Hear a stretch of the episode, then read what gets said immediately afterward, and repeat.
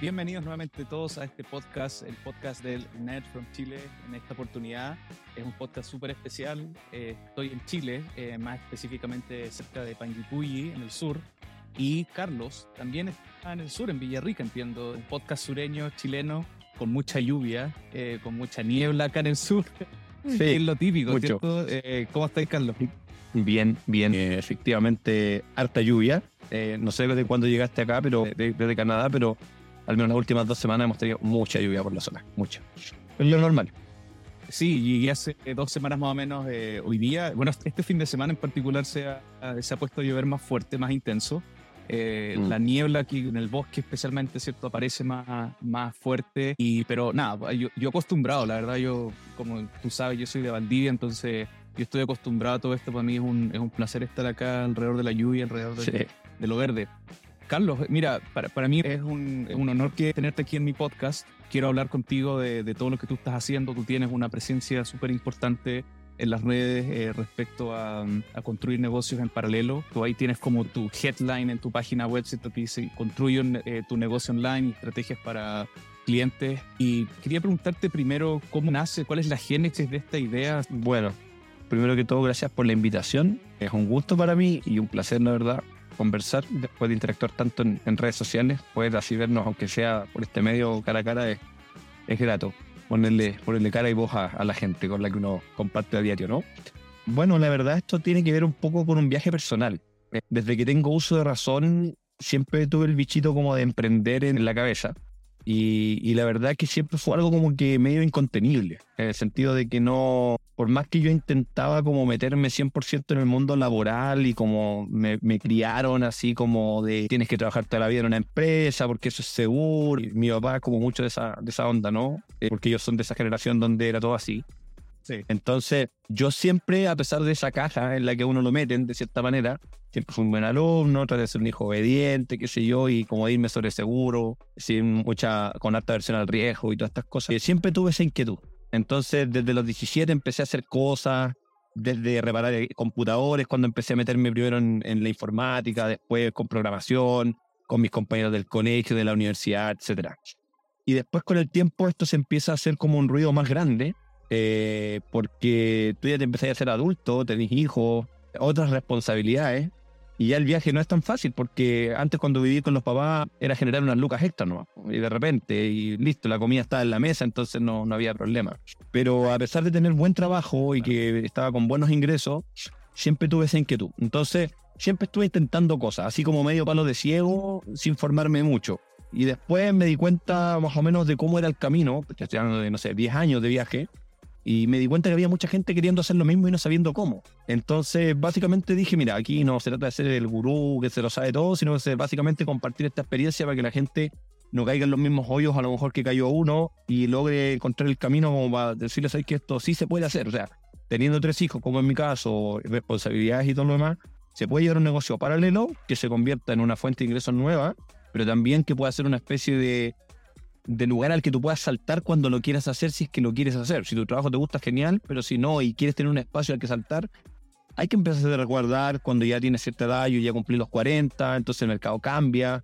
Entonces por ahí fue un poquito todo, o sea, es como el viaje personal que lo quise compartir con otros porque me di cuenta que había gente que, que quería lo mismo. Es cuando tú hablas de esto, y, quiero como ya hablar del, primer cliché, ¿cierto? Que es como cuán difícil o cuán fácil mm. para ti y un poco y cuando tú haces estos tweets así como eh, estos hilos en donde, bueno, ya hay que, eh, ex ahora, ¿cierto? Que no hay que decirle Twitter. Eh, el otro día me corrigió, estaba en una charla y me corrigió, ex. bueno, es cuando tú hablas de todo esto, estos hilos en donde te explicas de cierta manera cómo alguien puede emprender en su tiempo libre, entre comillas, está siempre el, la crítica de alguien que va a decir, sabes que yo tengo dos, tres hijos, mi día se acaba, es imposible, o, como un poco vende humo. ¿Qué es lo que tú le respondes a esas personas que, te dicen eso sobre, eh, básicamente, que no tienen tiempo, no tienen a lo mejor algunas veces ingresos? También está ese sesgo de que alguien que emprende a lo mejor puede tener eh, más ingresos económicos y por lo tanto, ¿cierto? Puede dedicarle más tiempo. ¿Qué les dices a estas personas que tienen esas críticas? Sí, mira, en general las críticas son parte del viaje, de cualquier cosa que uno haga. Eso es lo primero que, que entendí. Al principio esas cosas te afectan, pero después ya te das cuenta que hagan lo que hagan, siempre va a, que va a encontrar una razón o una excusa para pegarte.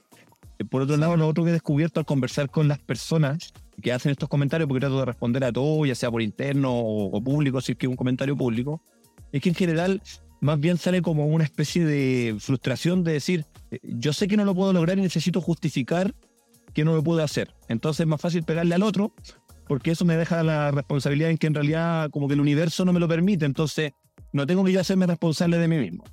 Ahora, lo que yo trato de hacer, tanto en Twitter o en las redes sociales o en mi newsletter en especial, en el podcast que, que cerré hace unos seis meses, el, podcast que tenía, que lo voy a retomar pronto, lo que trato de ser es súper abierto y, directo y honesto. No tengo problema, por ejemplo, en comentar mis fallos, mis errores, mis caídas, las cosas que a mí me llevan mal. Y soy, y la gente lo sabe, la gente que me lee en especial lo sabe, que no oculto las cosas. O sea, yo no, no, no te digo que todo me va bien, que todo va perfecto. Y te explico paso a paso cómo lo he hecho. Entonces, mira, lo, cuento así.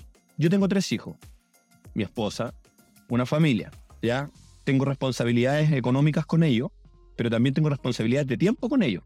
No soy un hombre que tenga que estar las 24 horas del día trabajando, porque yo intento, una de las razones para poder, y puede ser contradictorio, pero para poder tener un negocio es justamente poder manejar mi tiempo. Eh, y reconvertí mi trabajo como empleado a eso también, con el tiempo. O sea, fui buscando la forma de, generar ese espacio porque para mí era lo más valioso. Luego le digo a la gente, mira, esa es mi situación, tal cual, se la muestro tal cual. Y ellos lo ven en mis redes, ven lo que yo comparto, porque yo no estoy así como que mis redes son solo para el negocio, no. Si yo salgo con mis hijos, lo voy a contar, si es que me parece que es prudente contarlo, ¿me entiendes? Entonces, primero mostrar mi realidad. Segundo, mostrar lo que he podido hacer con esa realidad, eh, con hechos, ¿ya? Grabar un podcast de 200 episodios durante cuatro años, una vez a la semana. Escribir más de 200 artículos en mi blog escribir un libro contando cómo crear un negocio paralelo al empleo y publicarlo en Amazon y, venderlo en ebooks, escribir semanalmente newsletter, todo el contenido que está en redes sociales. Entonces, luego la gente también le cuento cómo lo hago, a través de algunos contenidos que son de pago y también algunos otros tips que voy compartiendo, como principalmente la gestión del tiempo.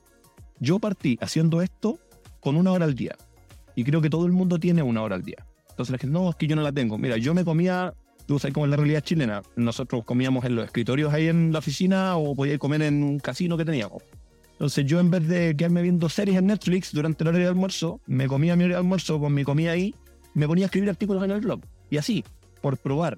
El tema es que no siempre la gente quiere pagar el precio que eso significa. Entonces la gente quiere como que eh, todo se dé nomás. ¿Me entiendes? Como mágicamente. ¿Cómo es la, relación ahí o cómo fue la relación en el inicio de esto con tu señora y con, con tus hijos en el sentido del, del tiempo que tú usabas, porque yo puedo hablarte de, de darte experiencia en ese sentido que yo también he evolucionado. O sea, al principio yo creo que uno más joven es más eh, poco inteligente con el manejo de tiempo. Ya cuando llegan los hijos, ¿cierto? Empiezan a haber más conflictos de tiempo. ¿Cómo fue esa relación cuando tu señora ya captó de que, ¿cierto? Tú querías hacer esto, que tenías eh, este, esto otro. Si me puedes eh, alumbrar un poco en eso. Mira, fue una locura, fue un desastre. Yo pude haber terminado al borde del divorcio por mi culpa, no por la culpa de mi señora, porque en realidad uno se casa, yo me casé en la joven, me casé a los 23 años. Entonces, uno se casa y uno piensa como que su vida, no solo en el área de los negocios, va a seguir como igual como cuando estáis soltero, porque podías hacer lo mismo, jugarte las mismas pichangas que antes, eh, pasar el mismo tiempo en el trabajo que antes, pero resulta que empezaste a compartir la vida con una persona. Y si tú no le inviertes tiempo a eso, eh, al final, que según duda, el proyecto más importante, por lo menos de mi perspectiva, el proyecto familia, va a fracasar totalmente. Entonces, al principio había conflicto, pero porque yo estaba haciéndolo como muy a tontas y a loca esto. Es decir, yo terminaba mi jornada laboral a las 6 de la tarde, llegaba a mi casa a las 7 de la tarde, tragaba algo y me ponía a trabajar hasta las 11 de la noche en una consultora que teníamos con un socio de desarrollo de software, ¿ok? Para, para pymes. Eso era lo que estábamos haciendo.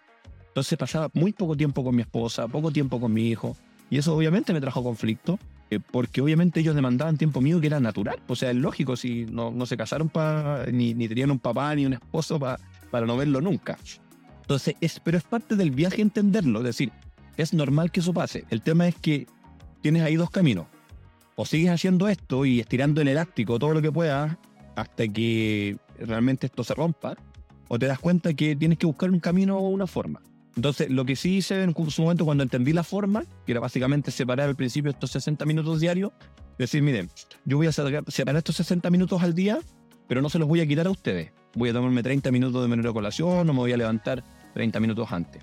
Y si en algún momento necesito ese espacio, cuando ya estoy haciendo ajustes con mi horario laboral y otras cosas, así como yo tengo dentro de mi agenda un espacio que lo dedico 100% enfocado a mi negocio, tengo X espacios que son 100% para ustedes. Entonces mi compromiso es que si salimos a comer, yo no voy a estar contestando llamadas de trabajo otras cosas. ¿Me entiendes? Entonces ellos tenían incluso más espacio cuando uno le muestra la agenda y ven, oh, tengo... Y no es que me puedan hablar en los otros momentos, pero, pero así como espacio 100% de mi tiempo enfocado, con cariño y con realmente dedicación. Pero eso fue un viaje después de un montón de, de caídas y porrazos de entenderlo. Sí. Quería hacer el, el al diablo porque a mí me, o sea, me, me hace mucho sentido tu respuesta, pero en el sentido de que cuando uno empieza esto, y también te tenía otra pregunta ahí como, porque uno tú dices como, voy a empezar con newsletter, voy a empezar con todo eso, pero al final hay, hay un tema ahí de cómo yo descubro que voy avanzando, pero lo, lo, hablamos después. Pero el punto es que cuando empiezas en este viaje creativo o de creación de negocio, uno como que dice, sí, pues voy a estar una hora dedicado a esto o 30 minutos, pero la verdad es que uno se demora mucho más porque uno puede ser muy disciplinado con decir eso, pero cuando uno se empieza a meter a generar un newsletter o a crear una página web que es cierto que te muestre un, una oportunidad de valor sobre un producto, uno no, no es así como una hora ya y terminé. Yo creo que pasa más tiempo y uno a lo mejor se engaña a sí mismo que, que va a ser tan poco. Especialmente cuando ya te das cuenta de que las cosas deberían tener algo de valor, de calidad, para que salga bien, ¿cierto? O sea, no, no quieres hacer algo medianamente de calidad. Entonces, eh, ese viaje yo creo que también es importante que la gente entienda de que hay, hay un tiempo invertido y, y cuando, especialmente cuando tiene hijos, foco también, porque esa hora tiene que ser una hora, uff, así como full foco, full disciplina para poder llegar a algo de, de calidad. Sí, estoy de acuerdo, totalmente. Ahora, yo sí, en ese sentido, soy súper estricto con, con mis tiempos. Es decir, si yo estoy una hora dedicado a algo, una hora dedicado a algo. Ahora, ¿qué hacía yo? Yo lo entendía porque uno es realista.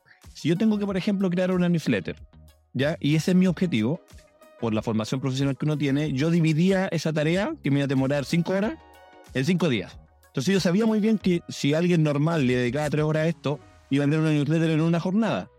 Pero yo dejé de frustrarme cuando empecé a entender que, ok, hoy día tengo una hora, entonces hoy día entro a MailerLite, me registro, creo esto, se acabó mi tiempo, pum, se acabó. Y sigo enfocado en lo que viene. Fue difícil eso, porque uno quiere seguir en esto, pero con el tiempo fui encontrando otros lugares de donde sacar tiempo también cuando me hizo falta. Pero para empezar, no fue necesario porque dividí las tareas así en pequeños pasos. Yo siempre lo digo así.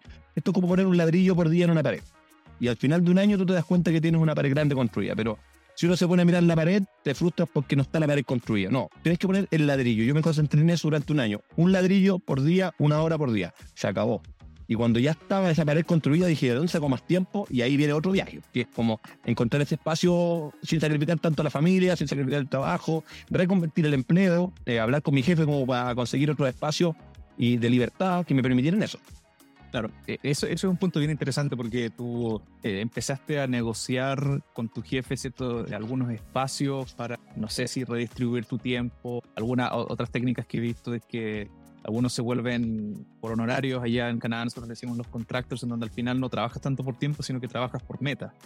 ¿Me puedes explicar cómo tú, qué técnicas has usado tú en, en tu trabajo full tiempo para encontrar más tiempo eh, afuera para levantar estos otros negocios? Sí, justamente fue una conversación con mi jefe al respecto de esto. Yo le dije, mira, no quiero, yo nunca pedí nada, yo llevo 15 años trabajando en esta empresa. Yo le dije, mira, yo nunca te he pedido aumento de sueldo, por ejemplo, de salario, nada. Pero te voy a pedir una cosa, yo necesito más tiempo. Yo necesito o irme una hora antes o irme una hora después o quiero tener la libertad de quedarme en la casa cuando eh, lo necesito, porque estoy enfermo por la razón que sea. Y quiero que tú me empieces a medir por objetivo y no por horario. O sea, tú me vas a dar una tarea y me vas a decir, esto hay que hacerlo y yo voy a encargar de hacerlo. Y no partes haciéndolo de lunes a viernes, todos los días, cada rato, sino que lo vas haciendo de a poquito. Entonces, de repente, no sé, por las tardes de los viernes ya, ok, te voy a liberar el horario y mientras la pegaste al día, todo bien. Entonces, cuando tú empiezas a demostrar, eh, porque todo esto de los horarios se basa en confianza, solo en confianza. Es decir, ¿por qué el jefe te quiere tener en la oficina? Porque él piensa que al tenerte cerca vas a estar haciendo más. Pero eso no necesariamente es así. O sea, mucha gente pasa de 8 a 6 en la oficina y no es necesariamente más productivo que yo no estoy en la oficina. Entonces, al final, con el tiempo, mi jefe se fue dando cuenta que no tenía mucho sentido tenerme amarrado a un espacio físico. Después vino la pandemia. Entonces la pandemia nos ayudó a todos, nos obligó a todos a trabajar en remoto y eso vino a consolidar la idea. Yo soy consciente de que el, trabajo remoto no es para todo el mundo, que no es para todas las áreas ni todas las carreras, eso está más que claro.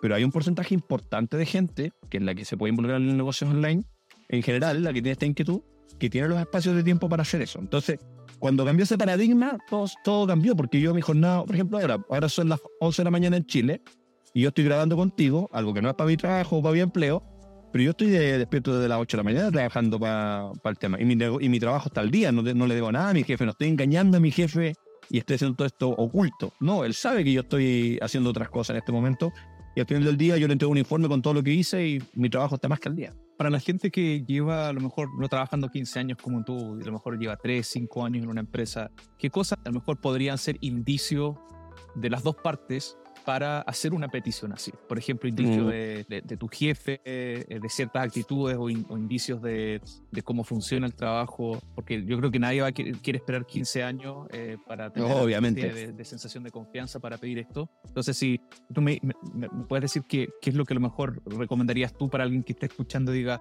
me gustaría pedirle eso a mi jefe, pero también con un pie seguro, eh, por decirlo de alguna forma, para que no se me dé vuelta un poco el, escenario. Sí, o sea, mira, bueno, yo no es que haya esperado voluntariamente 15 años, llevo 15 años ahí, lo pedí hace 5 años atrás, no sé, llevaba 10, pero podría llegar a 5 y no hubiese sido distinto. Obviamente se dieron una serie de circunstancias que me permitieron esto, pero si una persona lleva 3 años y quiere partir con esto, yo partiría por algo súper simple. Si tú, entendiendo, partiendo de la base que tú puedes trabajar desde cualquier parte, ya voy a partir de esa base, o sea, que da lo mismo donde tú estés, tú puedes hacer tu trabajo. Eso es, en base, se lo digo a toda la gente. Exacto. O sea, si, si tu trabajo, si eres, no sé, cajero de un banco, lo siento, o sea, no, no, no, milagro no podemos hacer, ¿me entiendes? Si tienes que atender público. Pero si tienes un trabajo administrativo que te permite que lo puedes hacer desde cualquier parte donde tengas internet, yo partí así y no partí voluntariamente así. Partí probando la confianza de mi jefe. Algunos días, por ejemplo, me acuerdo que un día me decía enfermo, así con, con problemas al estómago y todo. Entonces le dije, jefe, ¿sabe qué? Estoy, realmente estoy complicado como para ir a la oficina porque es incómodo ir así, pero no me quiero tomar el día ni, tirar una licencia ni ninguna cosa. Entonces, tengo esto para hacer hoy. ¿Será que me a quedar trabajando en la casa? Preguntar, esa simple pregunta. Entonces, al principio puede haber una reticencia, pero si tú ves que el jefe ya estuvo dispuesto, ese día tenéis que ponerle todo el empeño para trabajar bien y que la pega esté el día completa. Que en el fondo él vea que no hubo ninguna diferencia. Luego con el tiempo se van dando otras circunstancias. Sabe que tengo un acto del colegio con mi hijo y a las 11 de la mañana. Entonces, ¿qué sentido tiene que yo venga para acá a las 8 de la mañana, me devuelva a las 10 para alcanzar a llegar, ¿me entiende? Y estar pidiéndole un día. Entonces, yo no quiero, hay que transmitírselo así, que yo no quiero fallarle a la vega.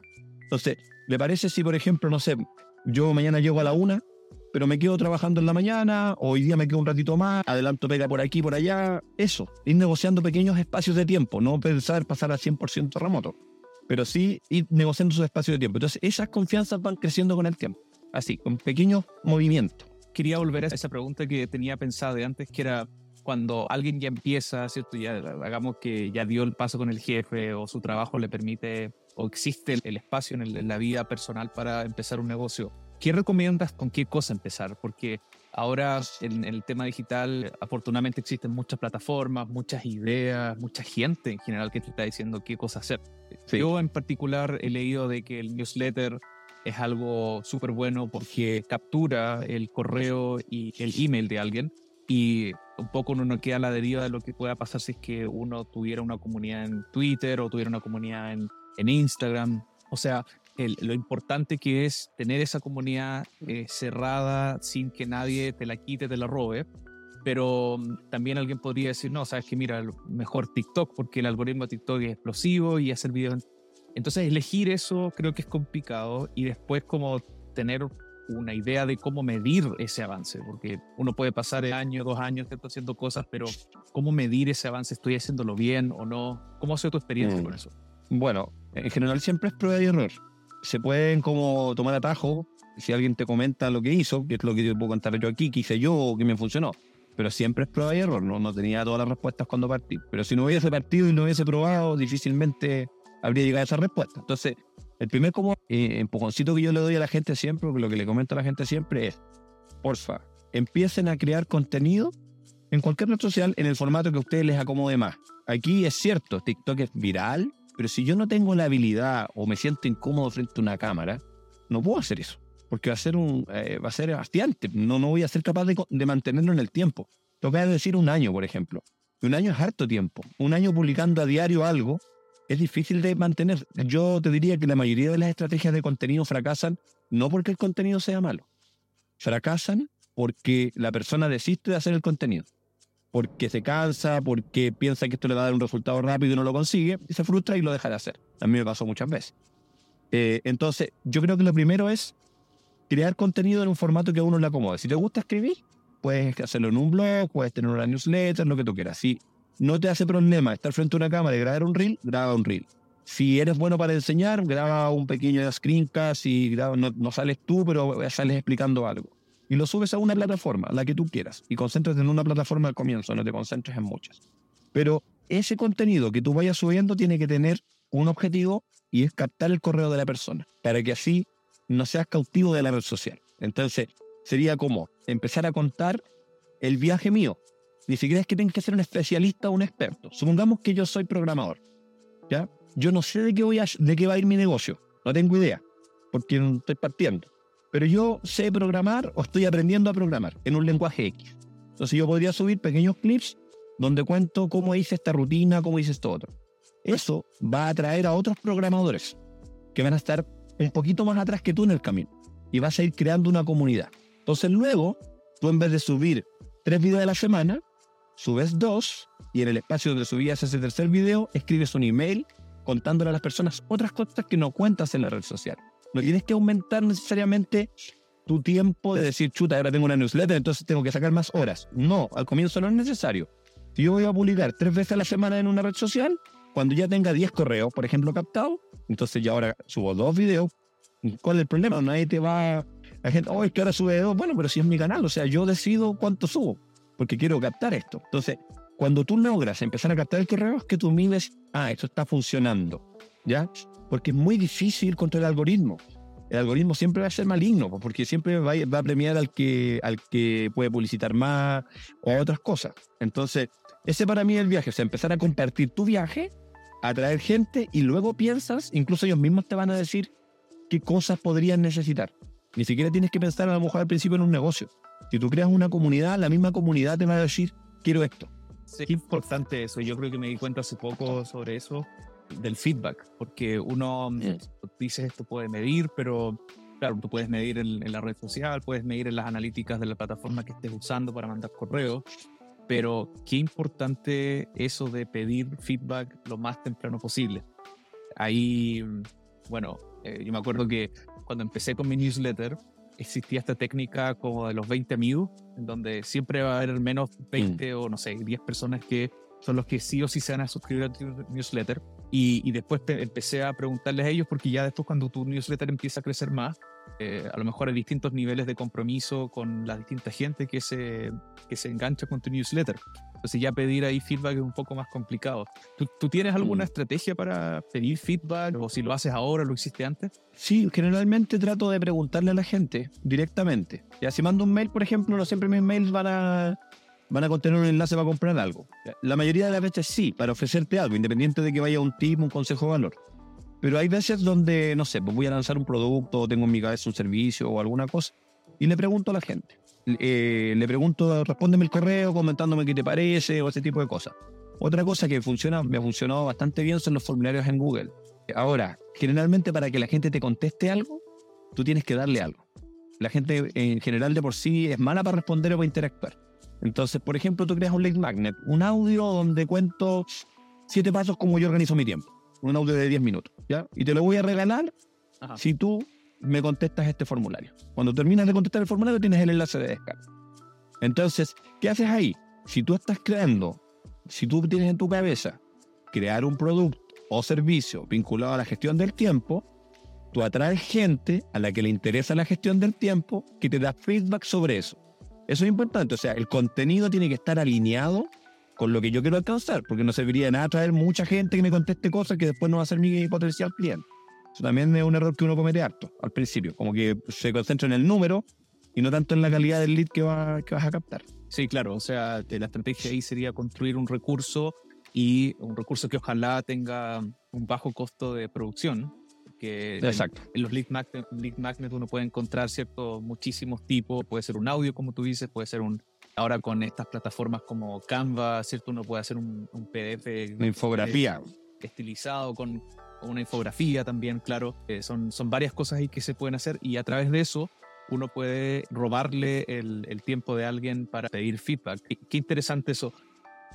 Ahora, yo he notado, eh, y creo que no sé si fue hace en el tiempo de la pandemia, pero hubo un boom respecto a eh, esto de los newsletters y la forma de escribir newsletters. Habían algunos, incluso personas de España, en, especial, que ¿cierto? tenían muchos cursos de cómo escribir correos, de hacer este marketing fuerte.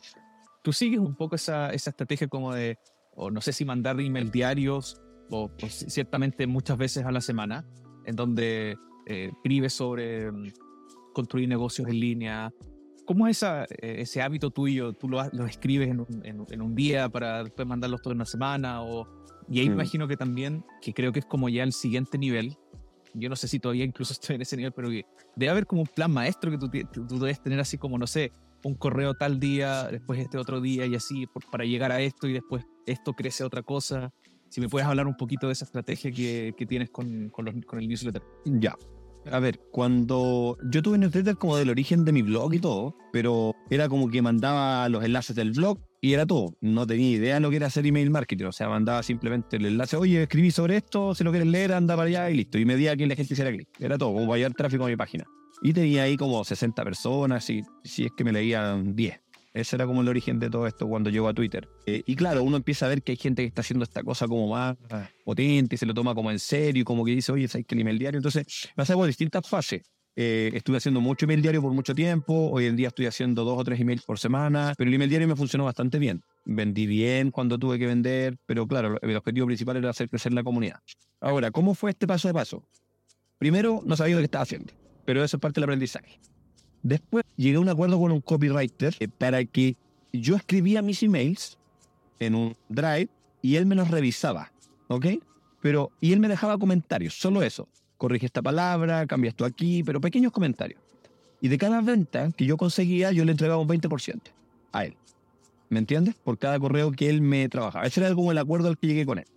Que era un copy bien, que nos hicimos bien amigos y todo lo demás, y que se notaba que el tipo sabía de lo que estaba hablando. Y esto trajo resultados como a los dos o tres meses de estar escribiendo email diario. Ahí empecé a, captar las primeras ventas, pero hubo una ganancia muy importante aquí. Y es que cada correo que yo escribía ¿Te puedo, mejoraba. sí, dime. ¿Con cuánta gente empezaste y cuál era tu objetivo? ¿Y a qué punto tú empezaste a ver? Bueno, ya me dijiste, a los dos meses empezaste a ver ciertas ventas, pero ¿cuál era tu objetivo ahí de crecimiento, si es que se puede revelar? Sí, o sea, mira, yo partí, tenía, cuando, así como dije, voy a retomar esta cuestión, partí con 80, pero yo creo que ahí me leían con suerte 20, si es que, ¿ya? Entonces el objetivo inicial era Twitter. Claro, Twitter para captar el correo. Entonces le di full a Twitter como para alimentar la newsletter. Primero, ese era el objetivo número uno, hacer crecer la lista, ¿ya? Y luego, con la lista activa, estarla alimentando diariamente, ¿ya? Y fue creciendo de manera importante hasta que ya dejé como de hacer Twitter más activo y me dediqué a otros temas eh, y llegué sobre los 500 son las 500 personas ahí de newsletter, ¿ya? Pero yo las primeras ventas las conseguí con 150 suscriptores y ya empecé a tener ventas, ¿ya? Trabajando con el copy que te comenté. Entonces, claro, los correos eran míos, claro. Y eh, tú decías, empezaste a trabajar con el copywriter, ¿cierto? En esta 80 personas, empezaste a crecer hasta llegar a 500 y, ahí cuando llegaste a las 150 personas, ahí empezaron las primeras ventas. ¿De qué producto? ¿Qué estabas vendiendo ahí? Creo que en ese tiempo estaba vendiendo algunos cursos míos que yo tenía grabado incluso de una plataforma, plataforma anterior que había sido un fracaso total, pero el contenido era bueno, eh, solamente que yo no sabía nada de marketing en ese tiempo y fue como que me lancé nomás, pero me quedó todo el contenido, entonces estaba vendiendo, creo que era eso, creo que eran algunos cursos que estaba vendiendo, entonces, y algunas sesiones de consultoría también que vendí por ahí. Perfecto ahí también está la, discusión respecto a los negocios eh, recurrentes versus un poco lo que tú hiciste. O mm. sea, tú lo que hiciste fue agarrar un, recurso que ya estaba, o reciclar un recurso, ¿cierto?, de antes mm. y hacer esta estrategia. Tú ¿Cómo a lo mejor en el año vas dividiendo? Porque yo creo que la comunidad uno tampoco tiene que saturarla con estoy vendiendo todo el tiempo, todo el tiempo, ¿cierto? Tú tienes a lo mejor algunos periodos en el año en donde dices, o, frecuencias en donde tú vendes productos. Eh, ¿Cómo, diseñas esa estrategia? Mira, eh, primero partí con lo que tenía ya hecho, reutilizar el contenido que ya tenía hecho. Y obviamente tú no puedes venderle a las mismas personas todo el tiempo lo mismo. Luego, cuando llego a Twitter, empecé a pensar en que tenía en mi cabeza escribir este libro sobre este viaje de, crear un negocio paralelo al trabajo. Entonces dije yo, con la cantidad de gente que tengo aquí, no, ya había aprendido la lección de los negocios anteriores, entonces dije, tengo que crecer, crecer la comunidad. Y ahí es donde empieza Twitter y empieza la newsletter y todo lo demás, con el perfil de captar a gente que estuviera alineada justo con el contenido del libro. Y eso fue lo que funcionó bien, ¿me entiendes? O sea, luego empecé con el libro, después tuvimos una membresía con unos amigos que estuvimos trabajando ahí, que no nos fue tan bien con eso, tuvimos algunos suscriptores, porque necesitas comunidades muy fuertes como para negocios donde tengas una recurrencia baja, necesitas un volumen muy grande. Entonces necesitas invertir en publicidad, en otras cosas. Estábamos cada uno en nuestros mundos también. Y no, no, fue una experiencia buena de aprendizaje, pero no como negocio. Entonces uno va cambiando esto y lo va, lo va mutando. Ahora lo último que hice fue un e-commerce para, que se llama recursosparemprender.com, en el que estoy compartiendo contenidos míos, guías, audio, ebooks, eh, cosas que yo he ido creando, cursos y pronto voy a tener tutoriales, subir uno a la semana, donde la gente puede comprar directamente lo que quiera en el carro y agregarlo. Y eso lo promociono generalmente una vez a la semana en la, en la newsletter. Pero han pasado días estos últimos dos meses donde han pasado una semana donde no he escrito, porque no he estado, he estado como en un proceso de reconversión en varias áreas mías. Entonces le he ido contando a la gente la reconversión, algunas situaciones con mi trabajo. Hace como tres semanas fueron algunas situaciones con mi trabajo que me afectaron directamente en los ingresos, porque yo tenía algunas partes de mis sueldos variables y me las quitaron. Entonces conté esto. Y eso, al contar esto, genera empatía en la gente. La gente entiende que tú estás pasando por las mismas cosas que ellos. Y también he contado cómo, gracias a Dios, he podido suplir esas carencias de ingreso y en este momento tengo proyectado para el mes que viene, que es el mes que ya mi sueldo baja, por decirlo de alguna manera, si yo logré cerrar el 100%, que uno no lo logra nunca, el 100%, pero si yo logré cerrar el 100%, yo estaría generando más ingresos por fuera, por mi negocio que por mi empleo. Entonces, porque claro, este como movimiento de piso también te activa a empezar a hacer más cosas, a empezar a ver oportunidades de negocio donde no habíais visto, te ponís más decisivo en los procesos de negociación, empecé a cerrar más rápidamente los negocios, entonces esa, esa sensación también es positiva. Entonces voy contando eso, básicamente voy contando eso y la gente empatiza con eso y de repente me manda un mail, y me gustaría una asesoría, vamos, me vendemos una sesión de consultoría. No siempre vendo directamente, a veces es como mantenerse en la cabeza de la gente nomás.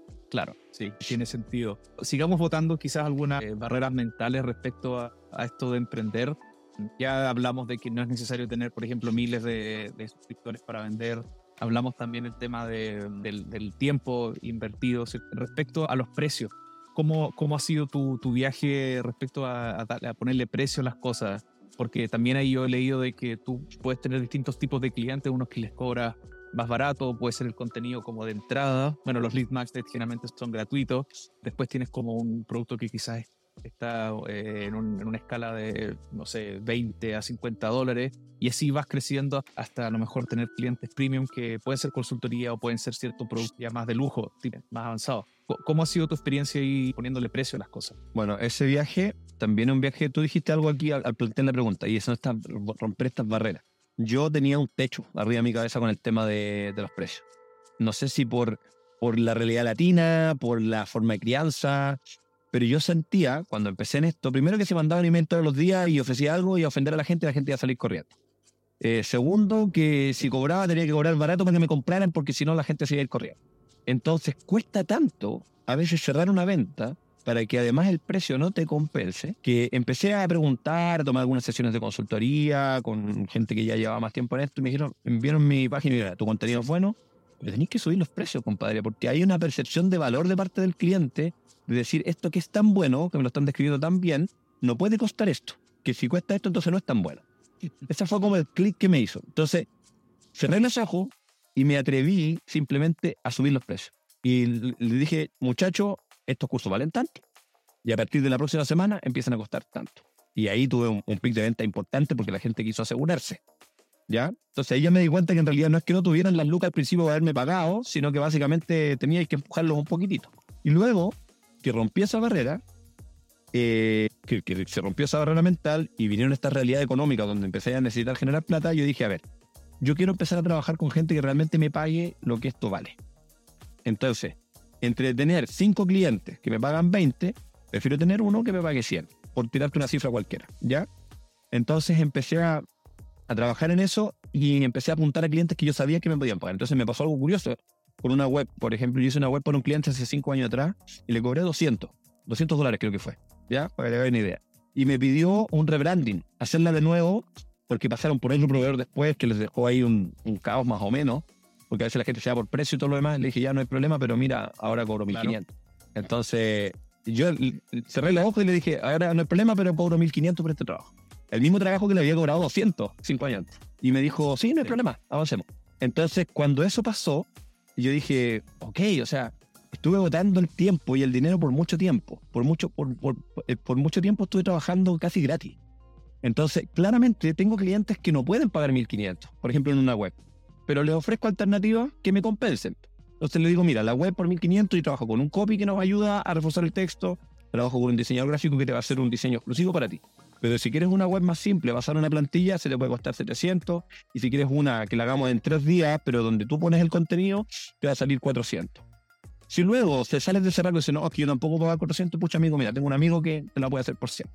¿Me entiendes? Pero ya no la hago por 100. Antes la habría hecho por tomarla, ¿me entiendes? Entonces, pero es como darte por razón nomás, o sea, no hay otra forma. No hay otra manera, la verdad.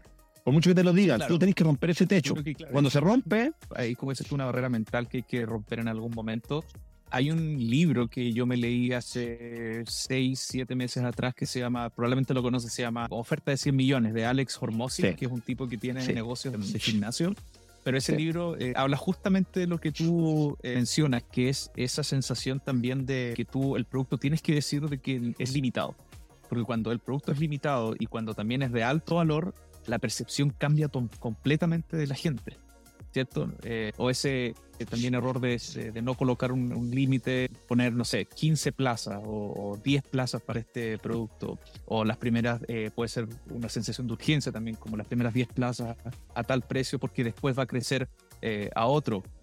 Todas esas cosas, uno se cae al principio y también está el miedo eh, de no querer cobrar todo porque tú vas a asustar a la, a la, gente. Y lo último que quería comentar de tu respuesta era eso también de, de, empezar a crear peldaños, porque tú puedes, por ejemplo, ofrecer una consultoría simple, hagamos una hora, 100 dólares la hora, pero también después puedes tener una versión de la consultoría como con add-ons me gusta mucho eso también que se hace como de agregar al carrito cuando ya compras algo, entonces mm. agregas al carrito un curso de contenido reciclado, puede ser, o agregas una llamada, puede ser incluso con alguien de tu red, ¿cierto? Que, eso también creo que es muy importante porque cuando ya capturas la, la, atención de alguien, ¿cierto? Es posible de que te pueda pagar un delta más porque ya está un poco vendido a, pagarte algo, entonces una buena Exacto. Exactamente, exactamente. Si hay alguien que ya desembolsó, es más eso es otra cosa uno a veces se vuelve loco por conseguir nuevos clientes. Y a veces tus clientes que ya tienes están dispuestos a pagarte por cosas adicionales. Pues al final es confianza, es confianza. Oye, el, tú mencionabas ese libro que lanzaste a través de tu, de tu newsletter que se llama Crea un negocio sin renunciar a tu empleo. Tú ya mm. estás, no sé si ahora, pero ya tienes la idea de lanzar un siguiente libro del cual el tema, aquí tú mencionas que tiene que ver con despertar de esta noción de que eventualmente en el futuro vamos a ser reemplazados o que no tenemos tanta cierta prioridad en nuestros trabajos. Por lo tanto, construir tu propia marca, tu propio negocio es algo esencial. No sé si me puedes hablar un poquito de, cómo llegaste a ese tema y cuáles son los planes de, escribir ese libro. Sí. Bueno, en, en cuanto al tema del, del libro nuevo, que es algo que está solo en mi cabeza todavía, ¿no? Es como una inquietud, algo, así nace todo, ¿no? Algo que tengo anotado ahí y que sé que en algún momento lo voy a tener que desarrollar.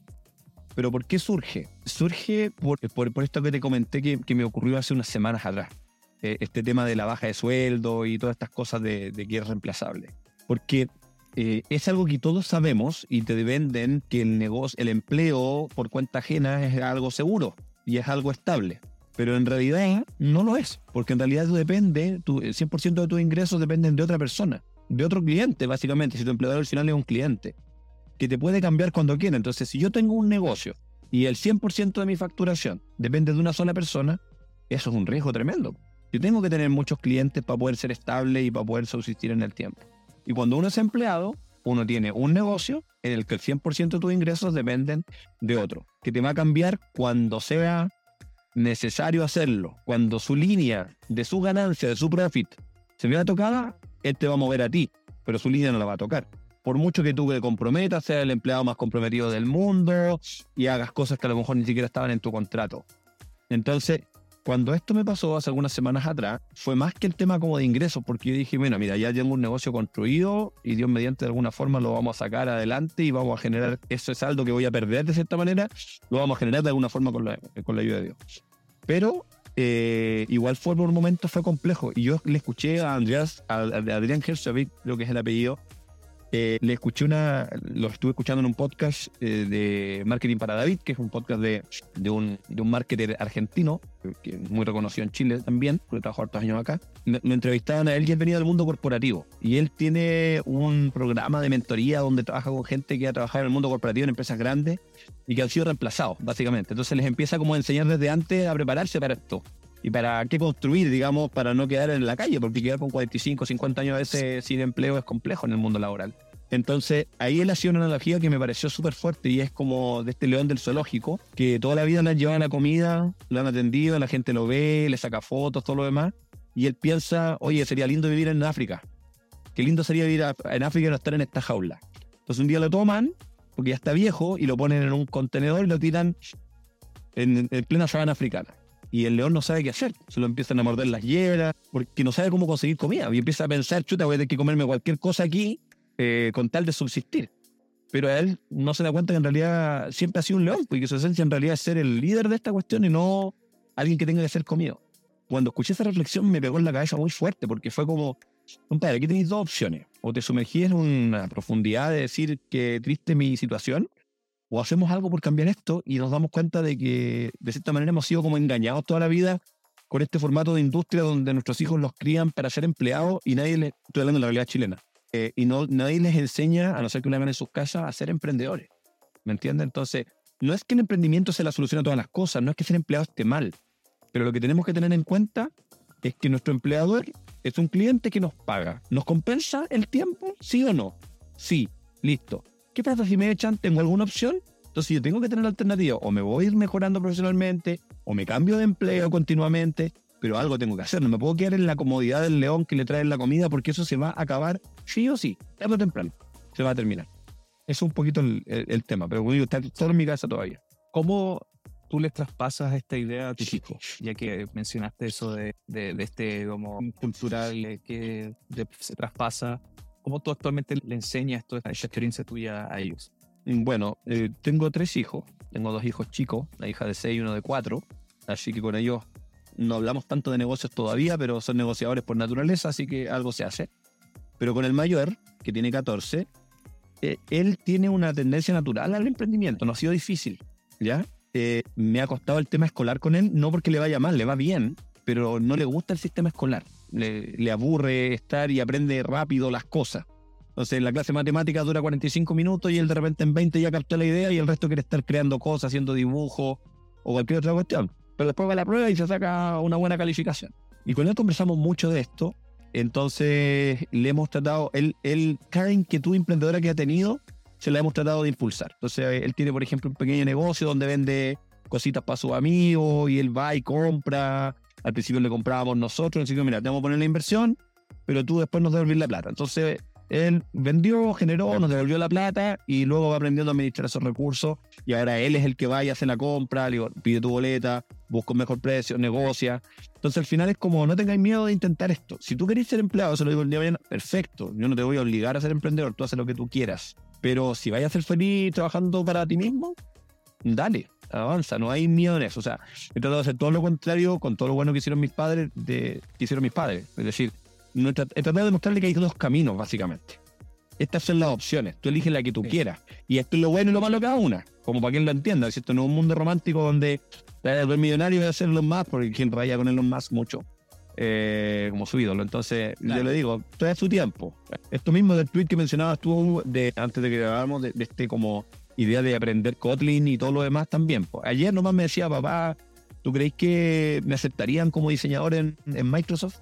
Me dijo esto. Entonces le digo, ¿pero por qué me está diciendo? No, lo que pasa es que por Minecraft está, muy está solicitando no sé qué, y es en pixelar, y yo ya sé hacer pixelar.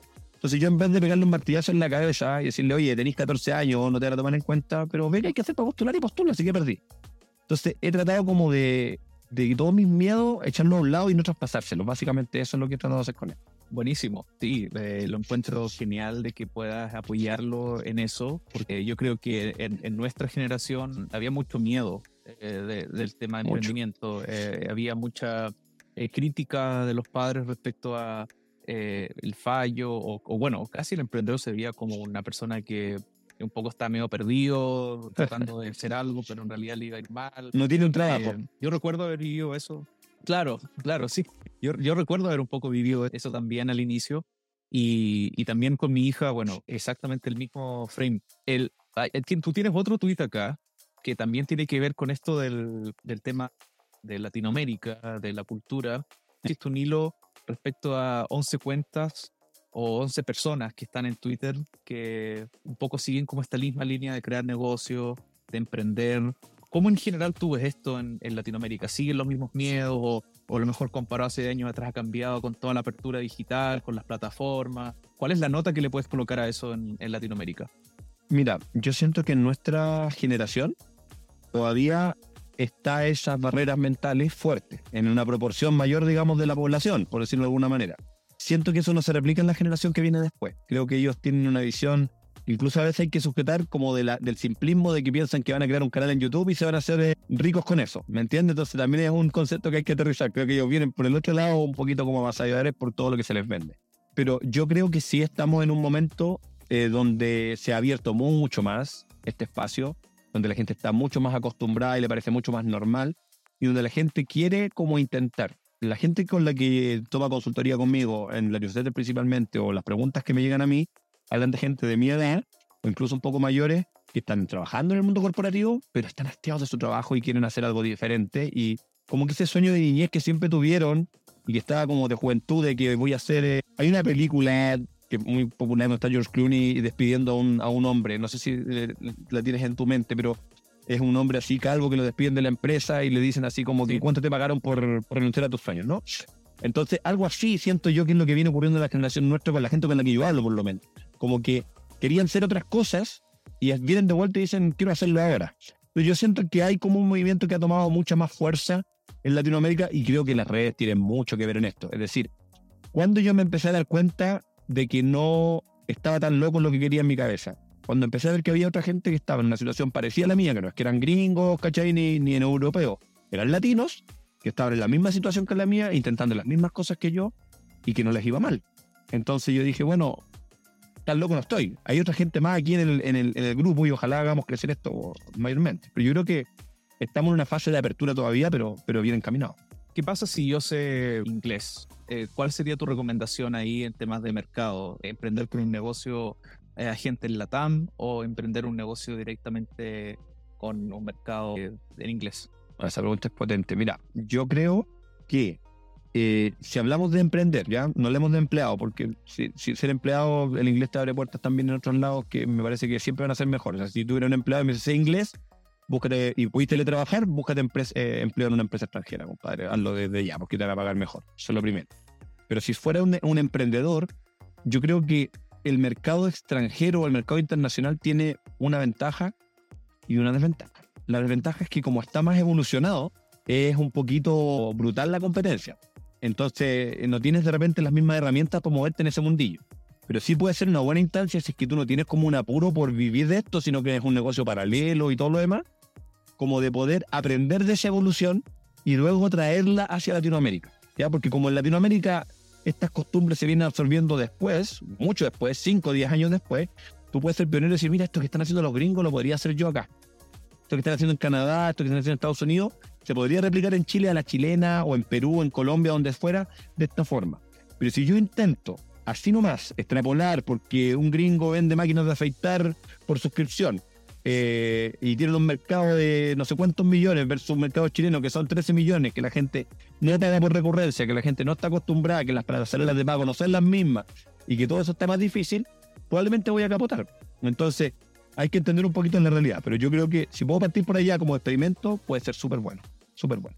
¿Y qué piensas sobre eso de que si es que alguien quiere irse a un mercado en inglés donde claramente hay más competencia, o esa estrategia también de poder eh, hacerse de un nicho mucho más específico, ¿cierto? Como en vez de decir voy a hablar de ingeniería de software, o de desarrollo de software, hablar de ingeniería de software para seniors eh, de tal edad. Yo creo que al final, bueno, eh, respondiendo un poco a la pregunta, tiene que ver eh, con investigar, con ver si también es una oportunidad, porque es un buen consejo eso de encontrar un nicho y cerrarse ese nicho para que la competencia sea menor. Sí, de todas maneras, el generalista va a tomar de todo, pero, pero, pero el especialista siempre va a ser mejor pagado. Entonces, si alguien te percibe como alguien que sabe de seniors, por ejemplo, y yo trabajo con seniors, y, y es difícil, aunque mira, ya supongamos que estás con un negocio oh, a desarrolladores seniors, pero te llega un junior y quiere aprender cosas. Tú puedes atender igual por fuera esa necesidad, generar algún ingreso, pero tu línea comunicacional sigue siendo yo trabajo con seniors y atraigo seniors, eh, por las razones que sea, ¿ya? Entonces creo que la especialización tiene un valor altísimo, sobre todo en Internet, porque tú antes lo decías, o sea, hay una cantidad de gente ofreciéndote cómo hacer que no sé qué, que el camino es este, que al final es una locura, no sé por dónde, por dónde, Exacto, o sea, hay que elegir un camino e irse por ahí, sí, estoy totalmente de acuerdo con eso. Bacán. Carlos, para cerrar la conversa, eh, irnos a un tema completamente no digital, yo le pregunto a todos los invitados con quién se tomarían un café o una cerveza. Mm. Creo que tú eh, has sido el primero que ha traído a, esta persona. ¿Nos puedes eh, hablar de quién es? Sí. Bueno, la respuesta, no sé si la voy a hacer capaz de transcribirla literal lo que te comenté en el formulario, pero que traería o, me sentaría a conversar con Jesucristo, pero obviamente no me tomaría ni un café ni una cerveza. Eh, lo dije así porque en realidad soy bien pro de, de cuidar un poquito la, salud y todo lo demás. Entonces no, le hago mucho a la cafeína, para, hacer, para venir del mundo del desarrollo eso es bien atípico, pero trato de café free en general y tampoco, tampoco bebo alcohol. Y al margen de eso, y por eso lo señalé, ¿ya? Básicamente como que me pareció como relevante dentro de la pregunta, para marcar un poquito mi postura. Nunca, nunca he ocultado tampoco, y la gente lo sabe, los que me leen desde el principio lo saben que así, y los que me ven en general, tampoco he ocultado lo importante que es para mí mi fe o mi creencia en una relación personal con Dios o con Jesús, como, como, como quieran ponerle.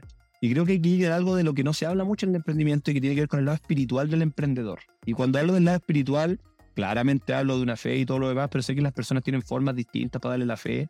Pero creo que el ser humano no puede como disociarse. Entonces hay como un miedo. A mí me pasó algo bien curioso con esto. Dios es muy importante para mí. Yo tengo una relación, trato de tener una relación diaria con Él hablo con Dios como estoy hablando contigo, ¿ya? No es que ande por la calle hablando, hablándole al aire, pero tengo mis momentos de conversación, soy un hombre creyente, tomo la Biblia, leo, trato de aprender, y, pero no es una cosa solo religiosa, es más bien una interacción. Es decir, mi primera reacción cuando mi jefe me dice que me va a bajar el sueldo, fue tomar un rincón y empezar a conversar y decir, eh, eh, mi conversación fue esta, ¿a dónde vamos a ir ahora? ¿Qué vamos a hacer? Eh, no, no cómo generar plata, porque yo sabía que eso estaba resuelto, tengo confianza en que yo hago mi trabajo y que él bendice mi trabajo. Entonces, ¿cuándo me queréis llevar? Esta fue como la pregunta. ¿Cuándo va esto? Eh, estoy preparado, pero vamos, partimos. Sé que tiene algo interesante para mí. Así lo vi. Eh, entonces, es relevante para mí. Y nunca lo he ocultado o lo he separado porque siento que sería hipócrita hacerlo. Eh, sé que esto de repente no es muy popular para la gente. Para la gente es más cool como estar a favor de otros movimientos y otras cosas, que yo respeto por ende, de todas maneras. Y esto es como que es medio popular. Pero me pasó algo bien curioso con esto. En una ocasión, cuando escribí un artículo en mi blog que era cómo crear una academia online en siete pasos. Ese era el artículo. Y por alguna razón el artículo se posicionó muy bien y me empezaron a llegar muchos leads de gente que quería que le hiciera su academia online. Y entre ellos me llega un lead de una persona, como revelar ahora su, identidad, pero me llega, me llega un lead de una persona que me dice soy tal persona.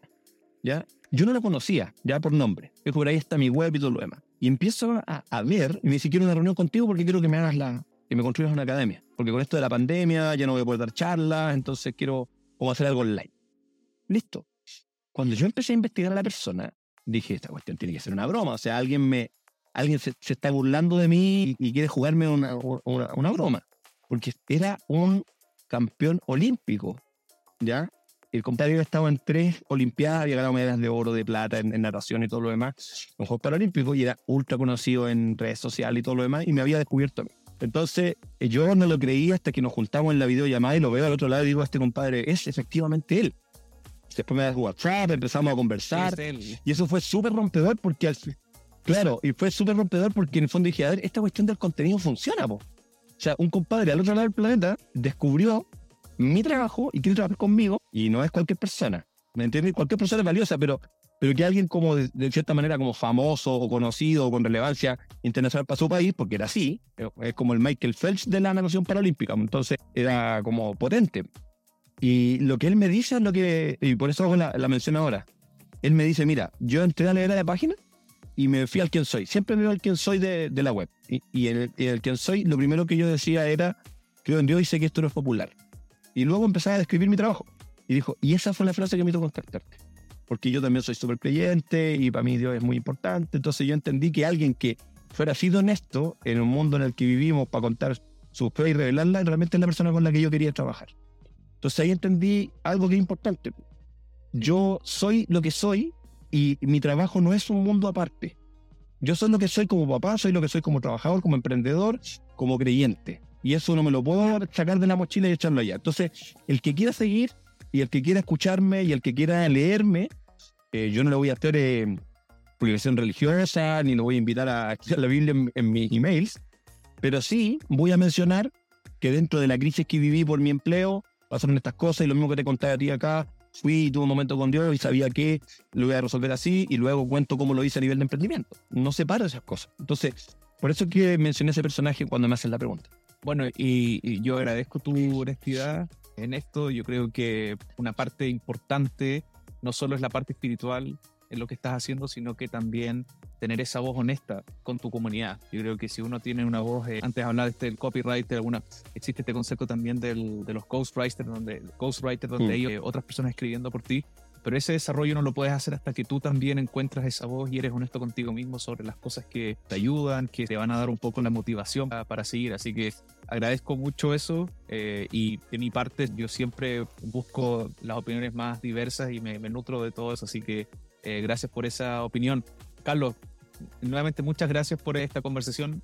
Lo pasé súper bien. Yo aprendí muchísimo porque yo también estoy en un viaje de creación de contenido Así que te agradezco mucho tu honestidad y tu apertura ante mis preguntas. El podcast va a estar eh, súper pronto afuera, así que eso, muchas gracias y, espero que algún día nos podamos conocer eh, eh, ya de forma un café. Bueno, yo un café, todo un, un té o un, un vasito de, agua, no sé. O una cerveza sin alcohol. Sí, algo, algo, haremos, no hay ninguna duda, amigo. No hay ninguna duda. No estamos tan lejos, si no hay mal día, alguna avisa ahí nomás y nos damos vuelta para allá que nos encanta el día con mi mujer, así que nos vamos a dar una vuelta por allá también o coincidiremos por ahí en su momento. Así que gracias por la invitación. Lo disfruté mucho. Carlos, que tengas buen día. Vale, fuerte abrazo. Que estés bien. Chao, chao.